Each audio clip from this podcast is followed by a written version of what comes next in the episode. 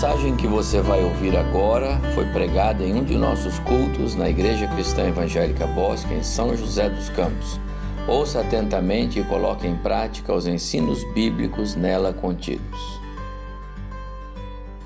Pastor André já adiantou aqui que nós vamos seguir com os nossos temas é, sobre a igreja como Deus a quer.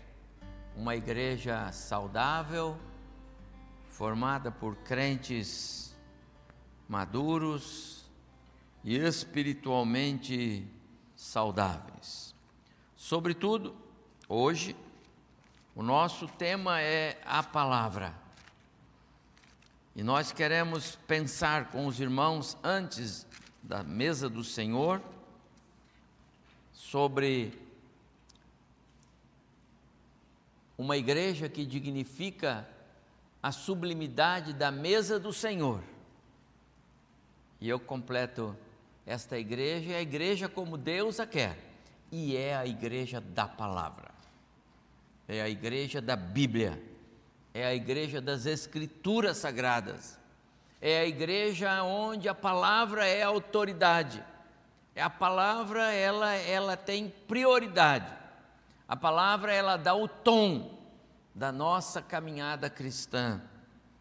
E eu quero ler então com os irmãos, capítulo 3 da segunda carta de Paulo a Timóteo, versos 10 a 17. Mas para ter sentido, eu tenho que ler o verso primeiro, depois eu vou pular para o verso 10. Segunda carta de Paulo a Timóteo, capítulo 3. Sabe, porém, isto: nos últimos dias sobrevirão tempos difíceis. Deixe-me parar antes de continuar lendo. Tempos difíceis por causa do outro evangelho. Se você esteve no culto da manhã, e a maioria eu quero crer que esteve, eu disse que o outro evangelho nem sempre é uma heresia, uma aberração, uma ofensa. Muitas vezes o outro evangelho é sorrateiro, é o meu evangelho, é o evangelho do meu jeito, é eu, quer, eu querer ser cristão da minha forma, da minha maneira, que agrada o meu coração e atende às minhas necessidades. E Paulo disse: se alguém tem esse pensamento, seja anátema. Não pode, não pode. Então Paulo diz: nos últimos dias sobrevirão tempos difíceis. Verso 10: Tu, porém, e agora ele fala conosco, tens seguido de perto o meu ensino, procedimento, propósito, fé, longanimidade, amor, perseverança. Tens seguido de perto as minhas perseguições e os meus sofrimentos os quais me aconteceram em Antioquia, Icônio e Listra. Que variadas perseguições tenho suportado. De todas, entretanto, me livrou o Senhor. Ora, todos quantos querem viver piedosamente em Cristo serão perseguidos. Mas os homens perversos e impostores irão de mal a pior, enganando e sendo enganados. Tu, porém, permanece naquilo que aprendeste e de que foste inteirado, sabendo de quem o aprendeste, e que desde a infância sabes as sagradas letras que podem tornar-te sábio para a salvação pela fé em Cristo Jesus. Toda a Escritura é inspirada por Deus e útil para o ensino, para a repreensão, para a correção para a educação na justiça, a fim de que todo homem de Deus seja perfeito e perfeitamente habilitado para toda boa obra. Que texto precioso para a nossa reflexão nesta noite. Mais uma vez, meditando sobre a igreja como Deus a quer é evidente, meus amados irmãos, que não somos nós que damos a esta mesa a glória, a honra, a dignidade a distinção que ela tem. Ela é o que ela é. Ela é a mesa do Senhor e hoje nós vamos participar dela daqui a pouco. Mas é evidente que a maneira de sermos igreja, o modo como somos cristãos, a importância que damos a esta palavra, a maneira como adoramos o Senhor, os compromissos que temos com a igreja do Senhor, é evidente que esse conjunto de ações cristãs podem dignificar ou não, podem manchar a dignidade desta mesa. E é por isso que eu sublinhei o nosso tema de hoje, uma igreja que dignifica a sublimidade da mesa do Senhor. Uma igreja que honra, uma igreja que faz jus ao nome de cristã, um povo cristão que aprendeu a honrar e servir ao Senhor. Nesse texto que eu acabei de ler com os irmãos, ah, Paulo ele é incisivo ele é categórico, é firme na sua exortação aqui a Timóteo sobre a prática da vida cristã. Timóteo deveria pautar a sua vida, diz aqui Paulo, sobre esta palavra. Ele diz aqui que o ensino que ele recebeu lá desde a infância, e mesmo que ele recebeu dele, esse ensino na palavra deveria pautar, deveria ser o norte da vida do apóstolo Paulo, do, do jovem Timóteo, perdão. Timóteo deveria honrar esta palavra, ainda que isso lhe custasse perseguições. Oposição não falta para quem quer ser cristão. E a oposição nem sempre é alguém dizendo para você que você não está no caminho certo sendo cristão. Não, isso não é oposição, porque ele sabe que não vai tirar você do caminho, mas ele vai oferecer a você uma outra forma de caminhar contrária ao modo cristão de ser e ainda vai dizer para você que isso é correto.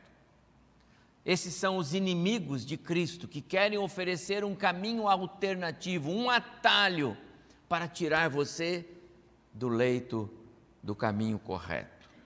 Paulo também vai dizer para Timóteo aqui que ele deveria é, é, permanecer. No verso 14 ele fala isso claramente: permaneça na palavra. Significa não se desvie, significa dizer guarde esses ensinos, num lugar onde você possa acessar o tempo todo.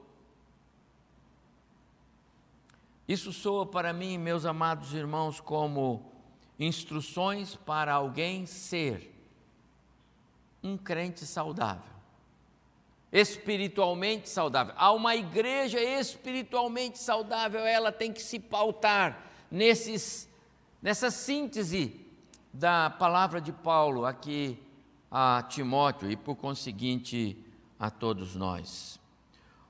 Alguém que quer ter uma vida espiritualmente saudável precisa ser um adorador por excelência, precisa ser guiado pelo Espírito Santo de Deus, e é isso que Paulo está dizendo aqui para Timóteo: não deixe de dar o governo da sua vida ao Espírito.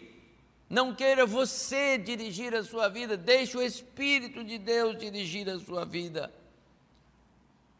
Alguém que quer ter uma vida espiritualmente saudável alguém que aprendeu a amar esta palavra. E alguém cujo testemunho vai influenciar outros. Meu amado irmão, será que o nosso testemunho tem influenciado pessoas a quererem ter o mesmo Deus que eu tenho? O meu modo de viver leva outras pessoas a quererem conhecer o meu Deus e dizer: Eu preciso conhecer o seu Deus, porque essa, essa maneira de vida sua é extraordinária, eu quero viver assim. Quando aqueles espias entraram na casa de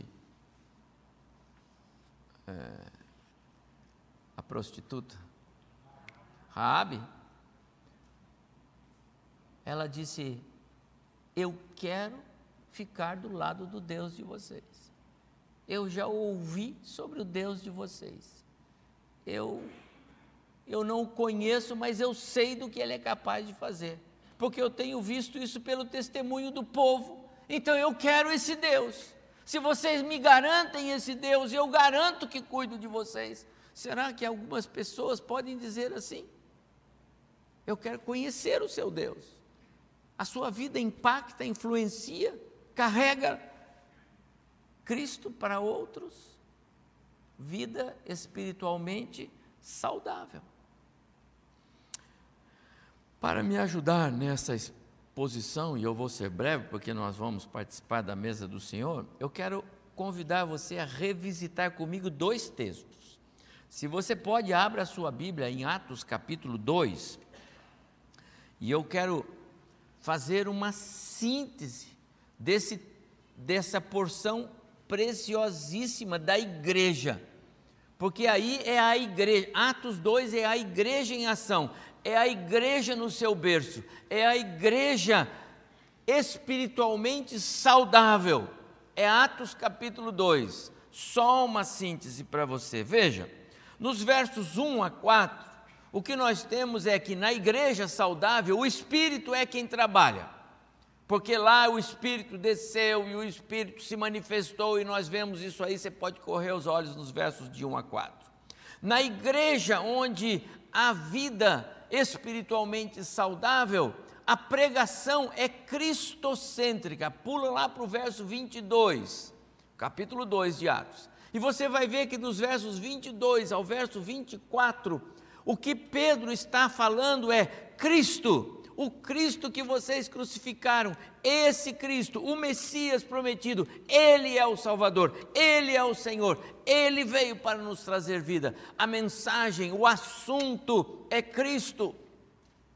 Paulo também na é, em outra exposição sua aos Coríntios, ele vai dizer: Eu vim aqui e não quero saber outra coisa no meio de vocês, não quero conversar sobre outra coisa, a não ser sobre Cristo, o Cristo crucificado, ressurreto por nós.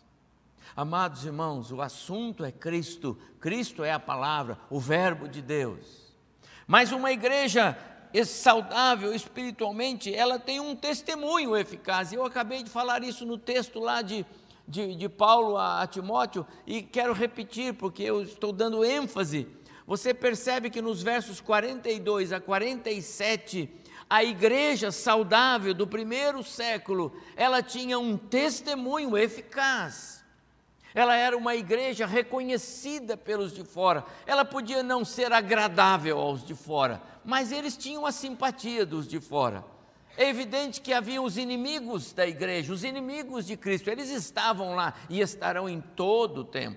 A igreja não é amiga do mundo, a igreja não tem realmente a aprovação do mundo, mas ela influenciava, ela mostrava-se, ela era eficaz, porque as pessoas iam chegando e Deus ia acrescentando. Essa é a igreja saudável, a igreja espiritualmente viva é a igreja onde os crentes demonstram a sua fé e a sua qualidade de vida espiritual.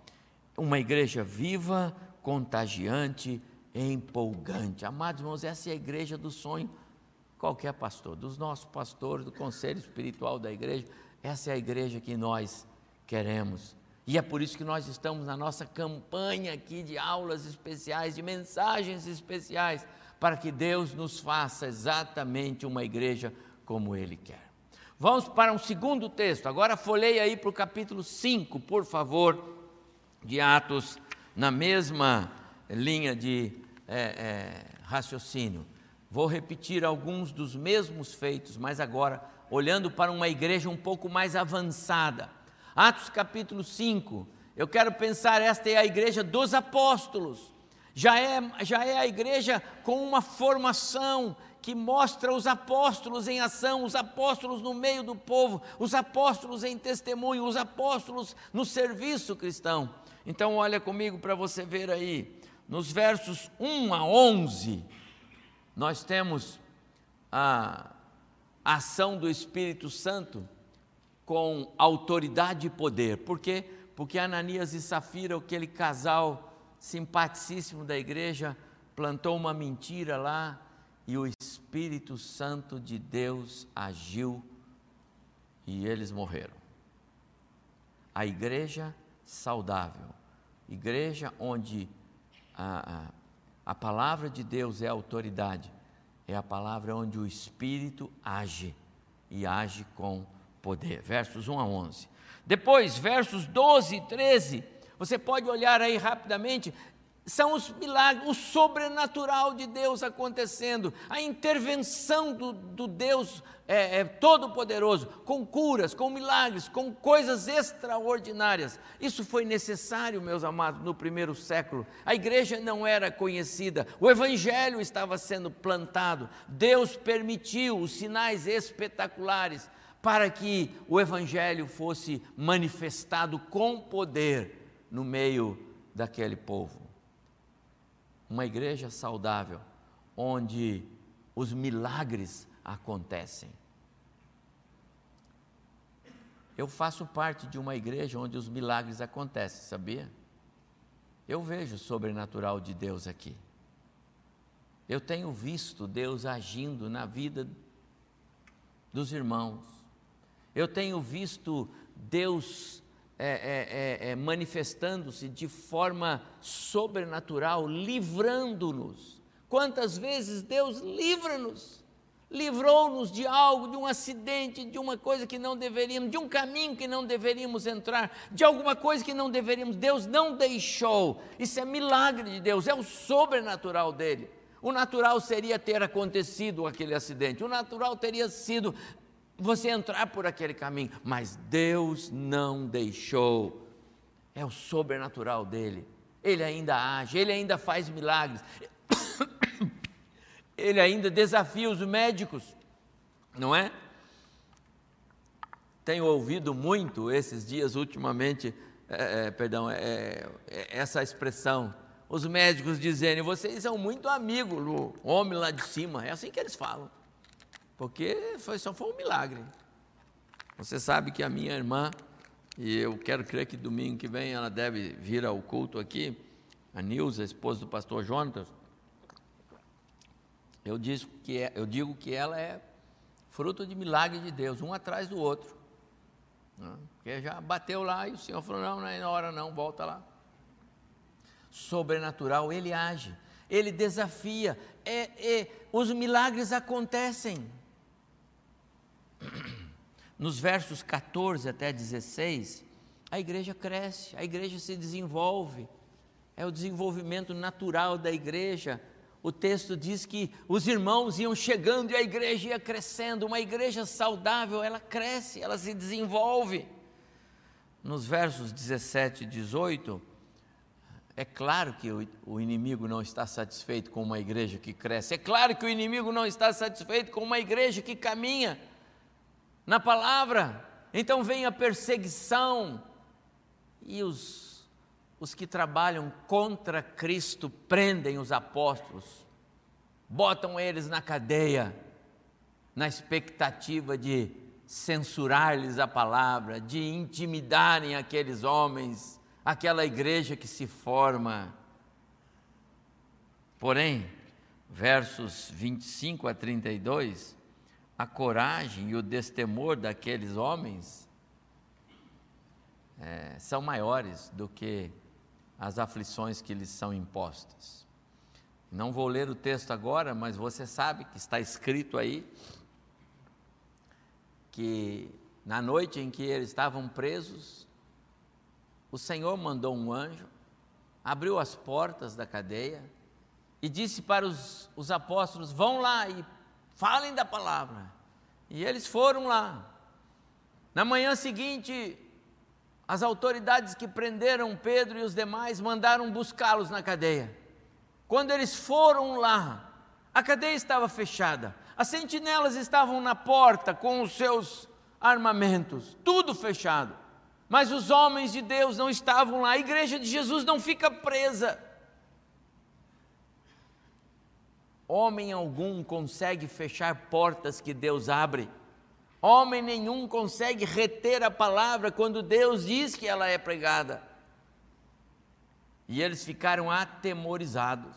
E voltaram lá e disseram para as autoridades: Nós não sabemos explicar, está tudo fechado, as sentinelas estão no mesmo lugar mas os homens estão lá no templo ensinando naquele nome. O nome é Cristo, Cristo é a palavra, o Verbo de Deus que se fez carne e habitou entre nós. E então, eles vão chamá-los e vão dizer para eles: escuta, nós já dissemos para vocês, para vocês não ensinarem mais nesse nome. Mas eles vão dizer, por a coragem desse temor, que eles vão continuar falando, porque eles não podem parar de falar num nome que está acima de todo nome e que é a palavra que salva. E o texto termina nos versos. É,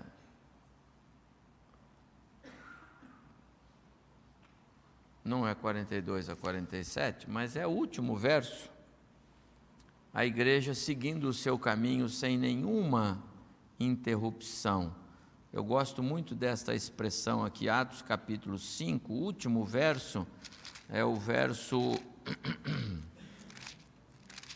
É o verso 42, só o 42. E todos os dias no templo e de casa em casa não cessavam de ensinar e de pregar Jesus a palavra. Ele era pregado todos os dias, sem interrupção. Amados, isto é igreja saudável. A igreja que dignificou a palavra, a igreja que fez o seu trabalho. Nós devemos obedecer a Deus, a palavra e não às pessoas.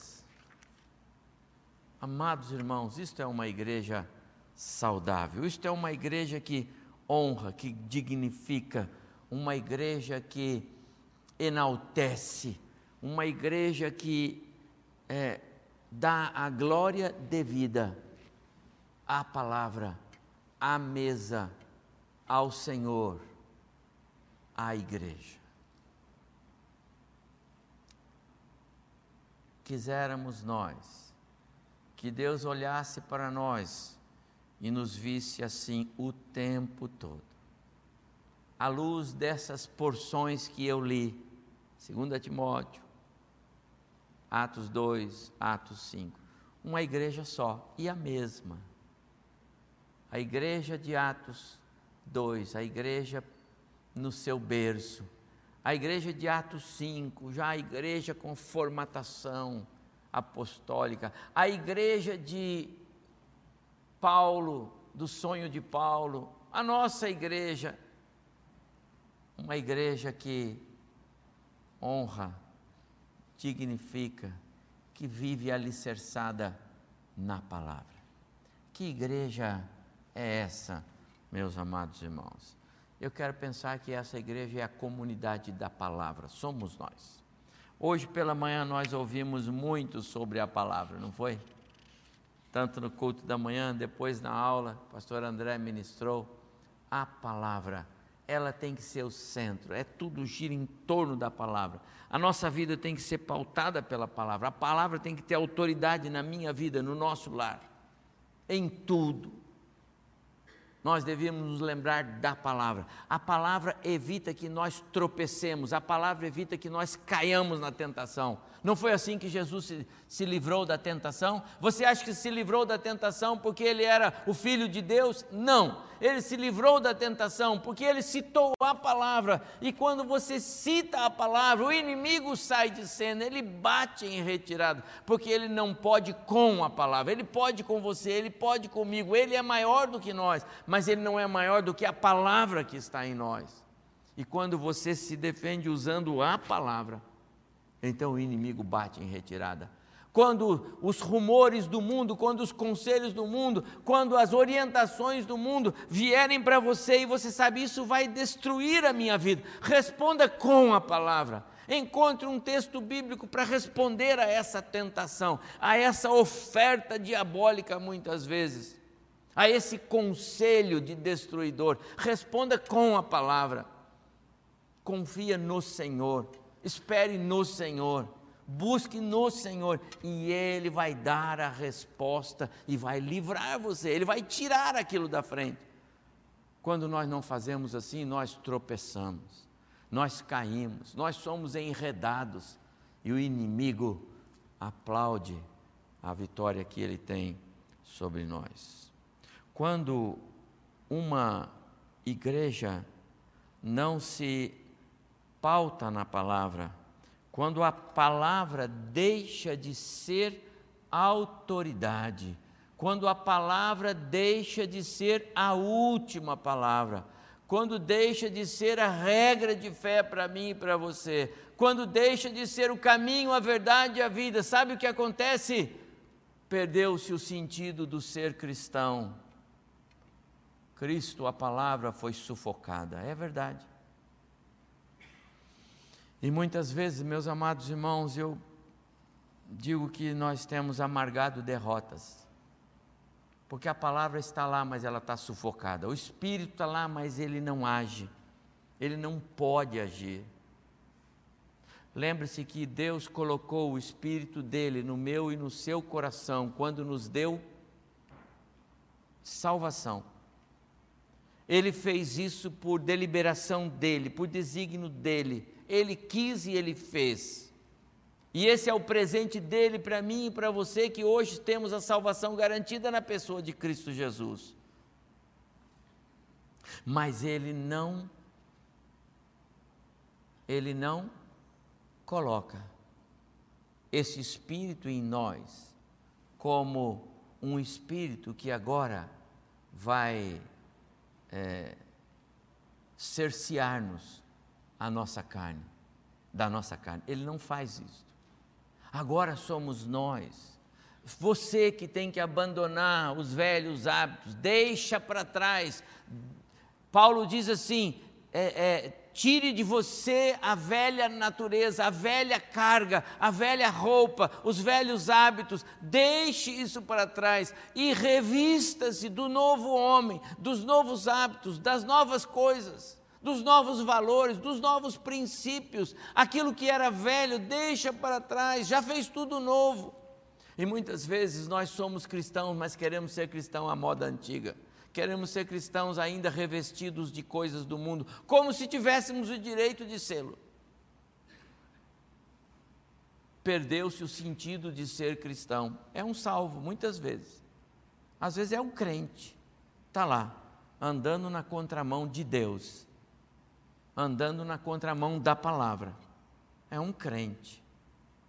A palavra está sufocada. Paulo diz: não faça isso com o espírito no seu coração. Paulo, quanto a isso, tem algumas instruções firmes que ele dá para Timóteo. Ele diz: mantenha-se firmado na palavra, guarde esta palavra no seu coração. Aliás, quero dizer, coração aqui não é é, é, não é um, um depósito onde você esquece coisas. Coração aqui é área de trabalho, para você que gosta de, de uh, informática.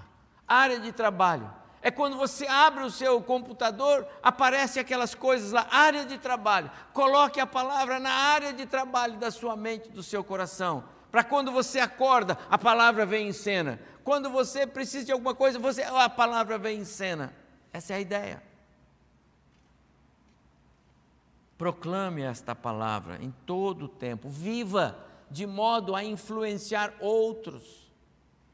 É o que só esta palavra é capaz de fazer. Amado irmão, qualquer outra influência que a gente pode causar a alguém, ela apenas e tão somente muda hábitos, momentaneamente algumas atitudes, mas só a palavra de Deus pode mudar o coração, só a palavra de Deus pode fazer novo aquele ser. Só a palavra de Deus pode fazer o indivíduo dar meia volta, só a palavra de Deus. E nós podemos ser portadores dessa palavra, nós podemos ser a própria palavra em nós. Cristo pode ser refletido na minha vida, pelo meu modo de ser, pelas minhas atitudes, como pai, como mãe, como esposo, como esposa.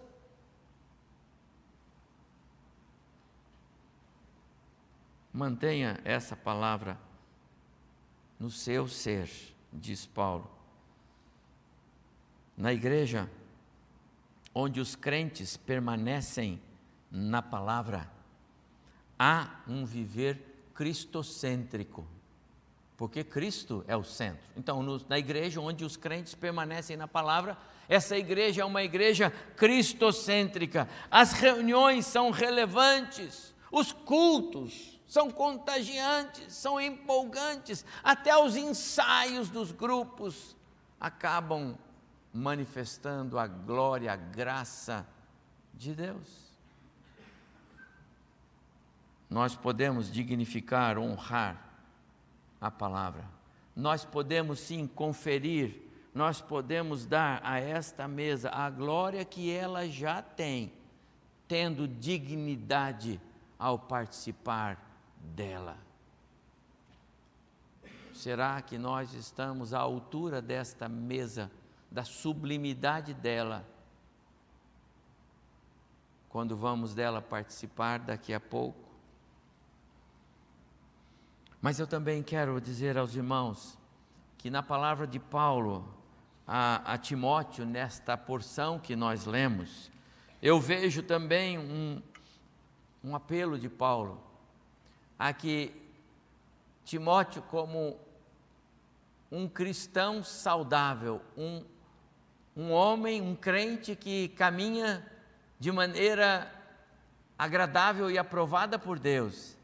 Ele disse: viva de maneira ousada como um crente, apesar dos inimigos de Cristo ao seu redor.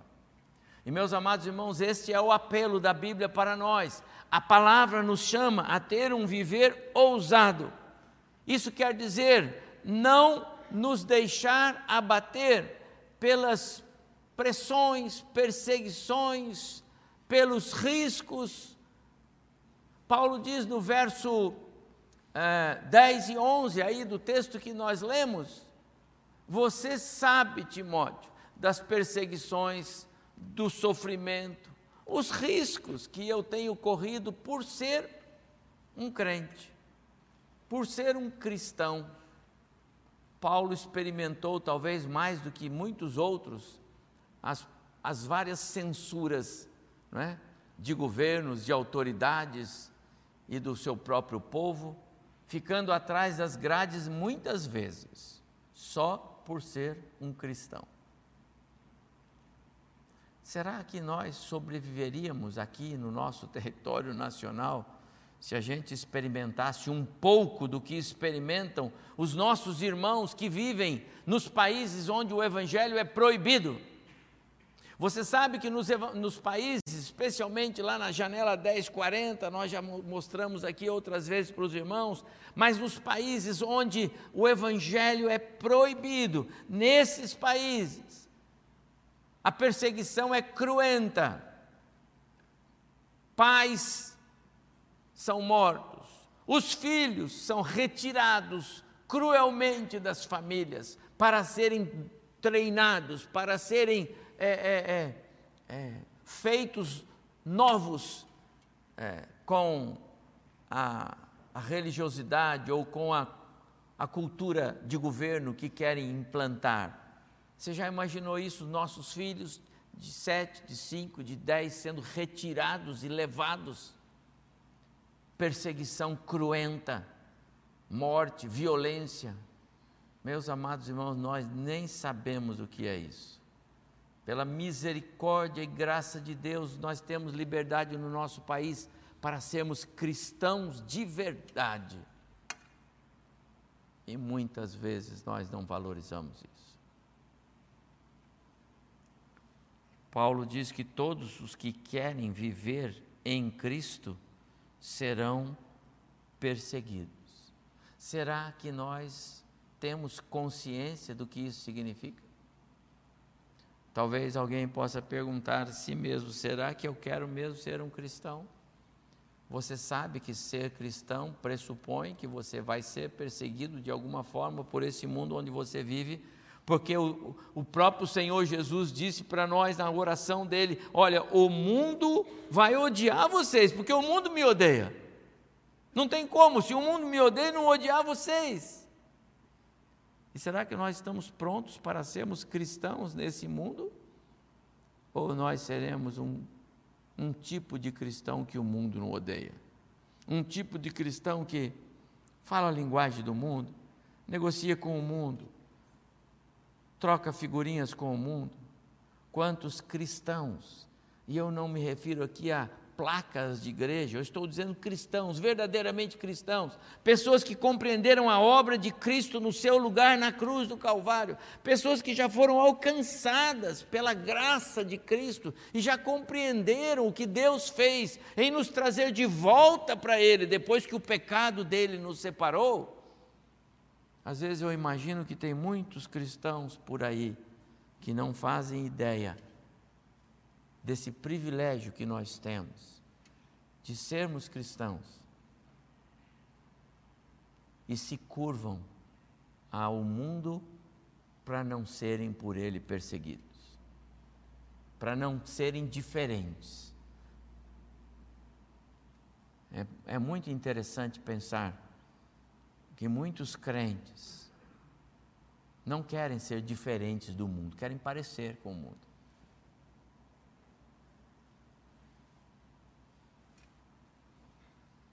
Mas a igreja que aprendeu a amar a palavra, a igreja que se curva só diante da palavra, essa igreja ela não se abate, ela não se esconde. Pelo contrário, ela continua ela segue o seu caminho. Lembra lá de Atos capítulo 2? E a igreja crescia e o Senhor acrescentava. Lembra lá de Atos capítulo 5, o texto que eu li aqui, só o verso 47? E, as, e todos os dias no templo, de casa em casa, não cessavam de ensinar, e a igreja segue o seu caminho.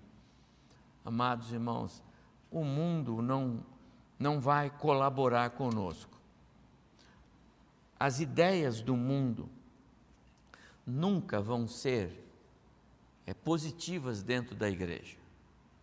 Os conceitos do mundo, as leis que os homens criam lá em Brasília, elas jamais vão ser a favor da igreja, guarda isto, dos princípios da igreja, dos valores cristãos, nunca vão ser.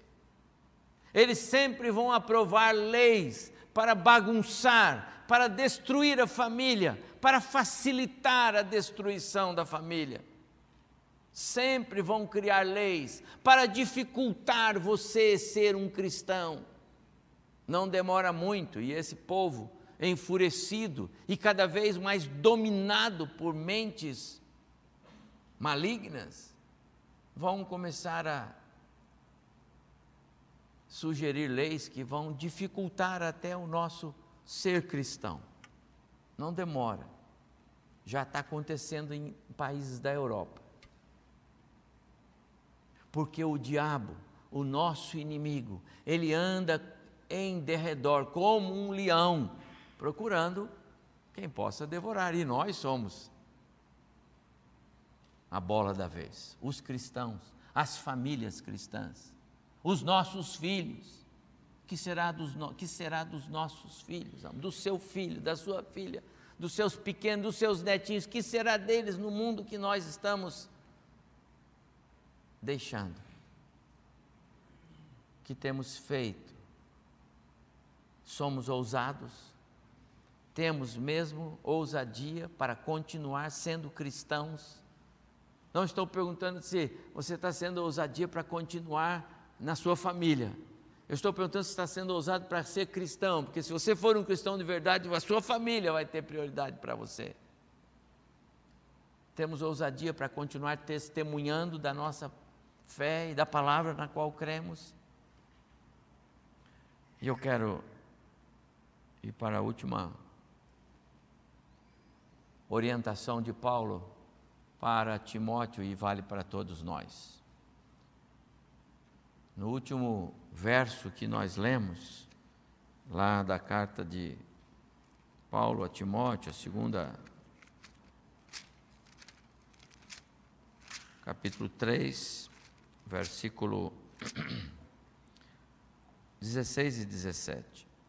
Toda a Escritura é inspirada por Deus e útil para o ensino, para a repreensão, para a correção, para a educação na justiça, a fim de que todo, a fim de que o homem de Deus seja perfeito e perfeitamente habilitado para toda boa obra.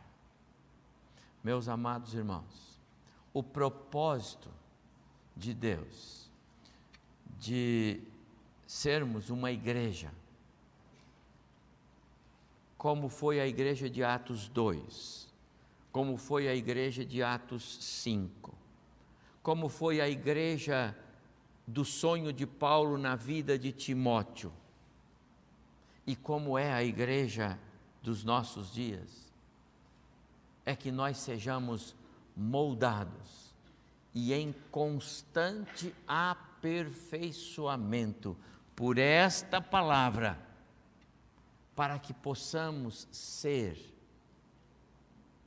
cristãos de verdade num mundo mergulhado em fantasias, em mentiras, o mundo hoje, ele é mergulhado nesse, nesse, nesse contexto sombrio. Esse é o mundo. Não é assim? Não é isso que nós vemos nos, nos ensinos hoje que estão sendo aí colocados agora à disposição de pais e para transmitir para os filhos através das escolas? É um mundo sombrio, não é? É um mundo sombrio quando você sai com seus filhos pequenos ou, seus netos e você depara na rua com todo tipo de aberração. É mundo sombrio, não é? Quando na televisão, sem mais nem menos, aparece uma propaganda ou alguma coisa que você fica arrepiado. É um mundo sombrio, não é? Como você faz? Como você se esquiva desse mundo? nós precisamos ser aperfeiçoados para boa obra. É isso que Paulo diz aqui. A fim de que o homem de Deus seja perfeito e perfeitamente habilitado para toda boa obra. Aqui está a razão, porque precisamos da palavra. Cristãos autênticos, ele diz perfeitos, autênticos, perfeitos, sábios, sinceros, capacitados para o viver cristão que agrada o coração de Deus. Uma igreja dignifica e honra a mesa do Senhor, a palavra do Senhor. Quando esta palavra é honrada e dignificada em cada crente, em cada membro, em cada congregado, a palavra de Deus é honrada, é dignificada, é glorificada, exaltada, enaltecida na sua vida, meu irmão. Qual é o valor que esta palavra ocupa, ela tem na sua história? É ela que, como hoje de manhã eu falei, ela é o diapasão da sua, do seu viver, sabe? Ela é que afina o seu viver, ela é que dá o tom por onde você anda. Você compartilha ela durante a semana, você fala dela durante a semana, você olha para ela, você se guia por ela. Ela faz diferença na sua vida durante a semana, ou ela vai voltar só no próximo domingo a figurar na sua mente, no seu coração, no seu ser. Sem esta palavra, não há correção de caminhos errados. Sem esta palavra, não há instrução para caminhos certos. Sem esta palavra, não somos equipados para fazer o certo, para fazer o bem. Andamos errantes e pior, levando outros conosco. Pais, sem a palavra, levam filhos para caminhos errados. Mães, sem a palavra, levam filhos para destruição. Seremos uma igreja que dignifica e honra o Senhor, se formos uma igreja da palavra. E eu vou concluir, porque nós vamos para a mesa do Senhor agora. E o meu desejo é que a gente possa participar da mesa do Senhor agora com toda a convicção de desejar e almejar sermos uma igreja da palavra. A igreja no seu berço, a igreja dos apóstolos, a igreja que Paulo sonhou ver no ministério de Timóteo e a igreja cristã evangélica Bosque são todas e uma só, a mesma igreja, comunidade da palavra. É assim que Deus sonhou, é assim que Deus quer, é assim que nós devemos ser. É assim que nós estamos querendo, almejando, perseguindo. Não pode ser abatida diante das investidas dos inimigos de Cristo. Lembra? Os inimigos de Cristo são aqueles que querem nos tirar do caminho, são aqueles que querem ceifar as vidas aqui do nosso auditório. Quantas pessoas já não estão conosco mais porque foram ceifadas por esse mundo? Ceifadas pelos inimigos de Cristo, por aqueles que não não contribuem para o nosso viver cristão. Não pode, a igreja não pode ser abatida por, pelas investidas dos inimigos de Cristo. Essa igreja é formada por cristãos autênticos. Amado irmão, esse é você.